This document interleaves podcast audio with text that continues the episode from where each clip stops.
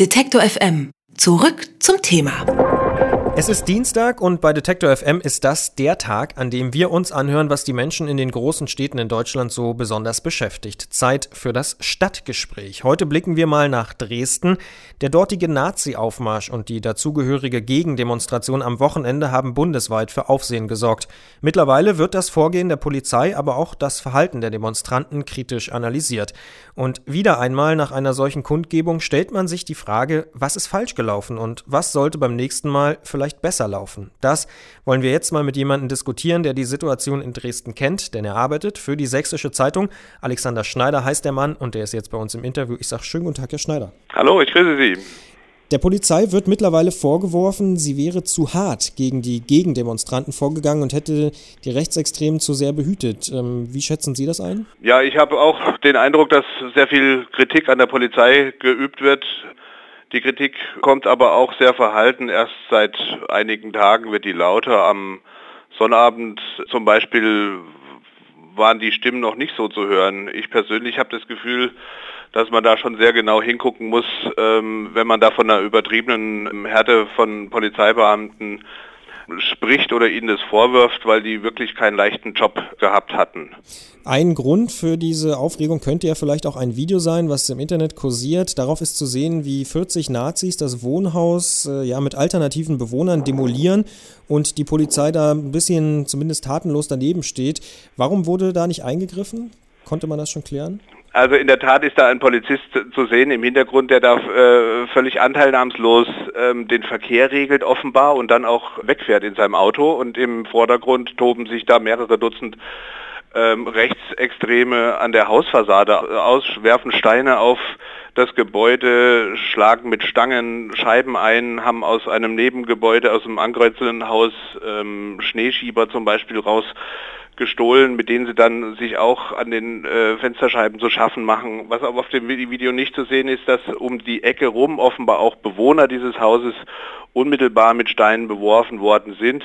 Die hatten dort Suppe gekocht, äh, die sie für die, für die Hausbewohner gemacht hatten und auch an, an Gegendemonstranten ausgegeben haben. Die Polizei wirft die Kritik, äh, weist die Kritik ähm, zurück. Sie sagte, sie hätte recht zeitnah von der Sache mitbekommen, auch über die Kollegen, die den Zug von Rechtsradikalen begleitet hatten. Allerdings sei man nicht in der Lage gewesen, rechtzeitig vor Ort zu kommen, um hier noch die Täter dingfest zu machen.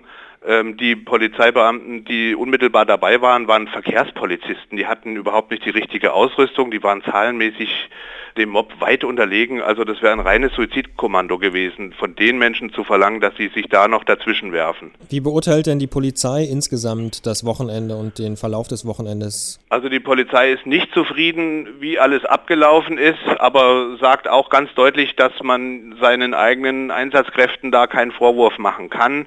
Man ist überfordert gewesen, letzten Endes durch die späte Entscheidung des Verwaltungsgerichtes, ähm, weil erst am Freitagabend klar war, wo das Aufzugsgebiet sein sollte. Man hatte sich zuvor in Abstimmung mit der äh, Versammlungsbehörde der Stadt Dresden auf ein anderes Gebiet verständigt. Dagegen hatten dann die Rechtsradikalen ähm, Rechtsmittel eingelegt. Ähm, und haben vor dem Verwaltungsgericht Recht bekommen. Dann hat man ein neues Kooperationsgespräch geführt am Freitagnachmittag. Das hat sich alles hingezogen. Dann haben sie einen neuen Auflagenbescheid bekommen. gegen den sind sie dann wieder vorgegangen. Und dann gab es eine Entscheidung erst kurz vor 22 Uhr am Freitagabend. Das war für die Polizei zu spät, sich ähm, da noch wirklich gut vorbereiten zu können.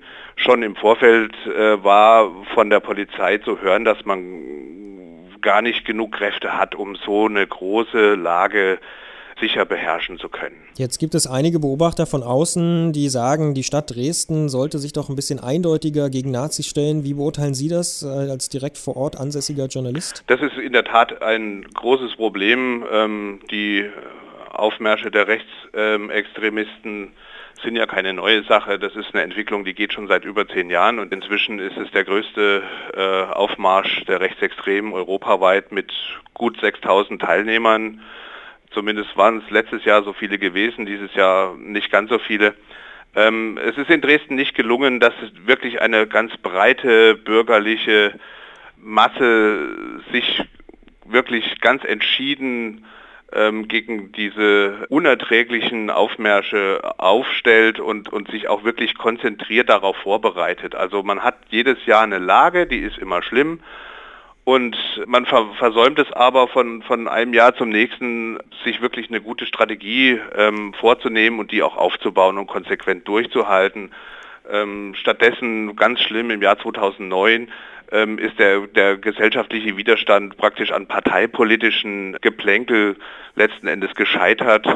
Ähm, das war das Wahljahr dann auch gewesen und, und ja, es, es gibt nicht genug ähm, Kraft, was, was Gemeinsames äh, auf die Beine zu stellen, äh, wo auch die Stadt dahinter steht. Stattdessen kommen dann Demonstranten aus ganz Deutschland und auch viele wie wir es jetzt wieder erlebt haben, gewaltbereite Autonome, die sich dann hier austoben und die also möglicherweise ein ganz anderes Ziel haben, als die Stadt hier vor Nazis zu beschützen.